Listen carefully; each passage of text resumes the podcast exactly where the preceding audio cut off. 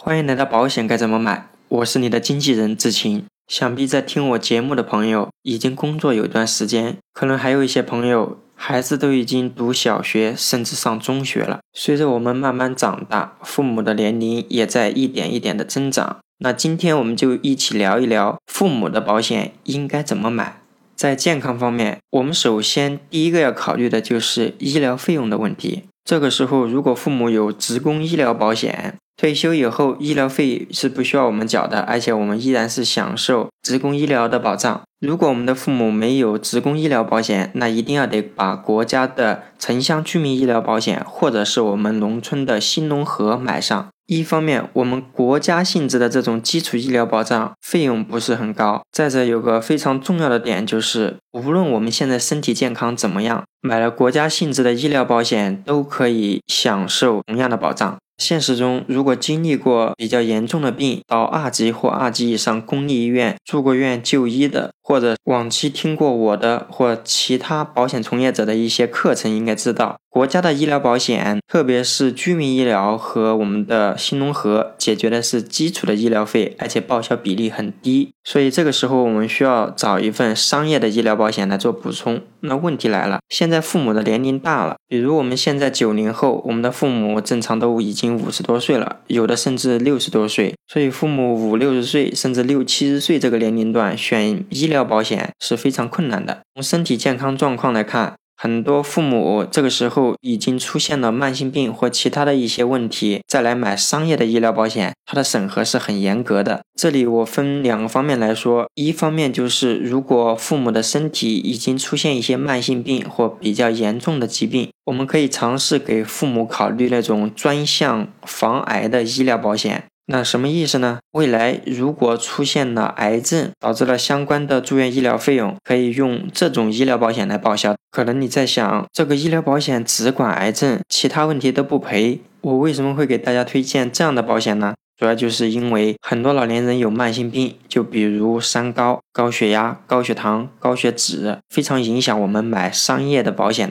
当然，也有极少数的医疗保险，关于三高这样慢性病的问题要求不是非常严格，这种产品可遇不可求。而且，就算现在这家公司有这个产品，未来因为它承保了很多这种有慢性病的被保险人，他以后的理赔可能会突破峰值，导致他们的利润下降，以后能续保的几率就会下降。我们只有两个大类的选择，要么选择全面的医疗保险，它审核要求高；要么选择专项防癌这种审核要求低。如果这种全面的医疗保险我们能买，我建议大家还是给它买上。未来就算这类产品停售了，我们再回过头来买专项的防癌医疗，也不失为一个好办法。志勤查阅了市场上很多款医疗保险，目前发现有一款要求是比较低的，和大家说一下。它的要求是，只要是原发性的心脏病，确诊的高血压仅仅只是一级高血压或二级高血压，就是可以买的。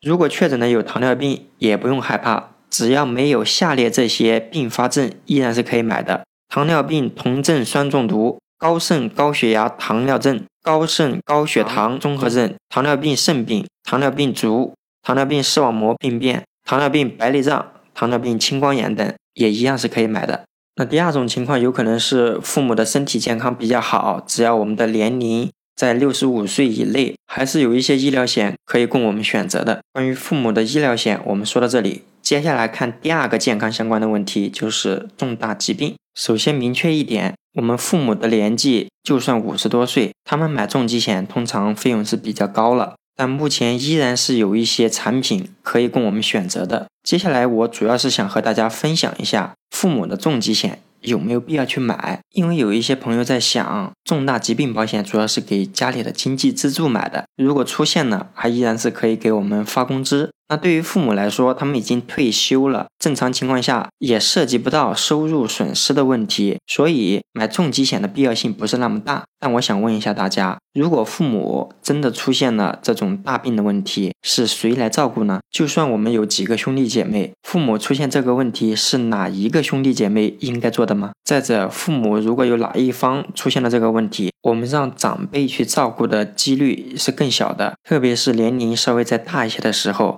我们的父母、我们的长辈，他们没有这么多精力，也没有这样的经验，或者也没有这么多的能力来处理这些事情。其实最终还是留给你，留给你的兄弟姐妹。所以这个时候我们就要想一想，到时候我们自己去照顾，还是请人照顾，还是我们的配偶去照顾？如果请人照顾，就涉及到用钱；如果是家人照顾，工作会不会受到影响？收入有没有影响？如果需要用钱，或者对我们的工作有一定影响，那我建议您还是可以给父母买一份专门管重大疾病的保险。比如，我们为五十五岁的母亲买二十万的重疾险，保一辈子，一年只需要交六千一百六十四，交到七十岁就可以了。健康相关的保险，我们前面已经说了，医疗、重疾险，第三个就是意外保险。目前市场上卖给老年人的意外保险还是非常多的，建议大家给老年人还尽量多配一些。咱们能配一百万就配一百万，配不了一百万也要配五十万，因为年纪上来了，我们的反应能力也没有以前那么好，出现意外的几率还是更大。如果出现一些严重的问题，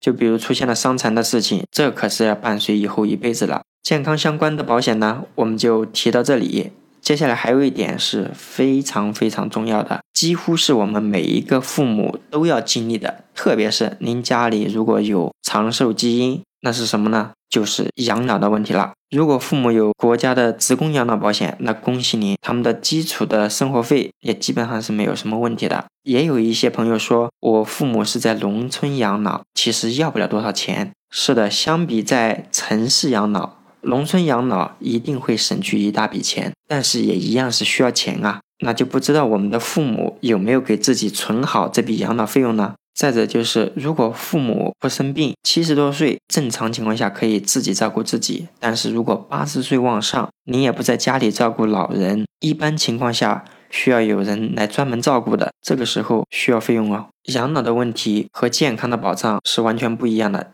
健康的问题是有可能出现，有可能不出现，但养老几乎是每一个父母都必须得经历的。即便您是在农村养老，那一个老人假如说花三万块钱，两个老人就是六万块钱。那如果六十五岁以后不工作了，开始养老生活，假如我们的养老生活一直到九十岁，这中间是有二十五年的，一年六万，二十五年也就是一百五十万了。所以如果现在父母年，所以如果现在，所以如果现在父母还比较年轻，我们就可以着手给父母准备一份养老金。这个养老金的方式有很多，您可以选择一些投资理财的方式。当然，我们要清楚，养老金是到时候一定要有，所以投资理财一定要选择那种风险比较低的。如果我们对投资理财不是很熟悉，也可以选择保险，因为保险它是在合同里面约定了的，到时候有多少就是多少，没有任何风险。比如父母今年五十岁，一年给自己存两万六千块钱的养老金。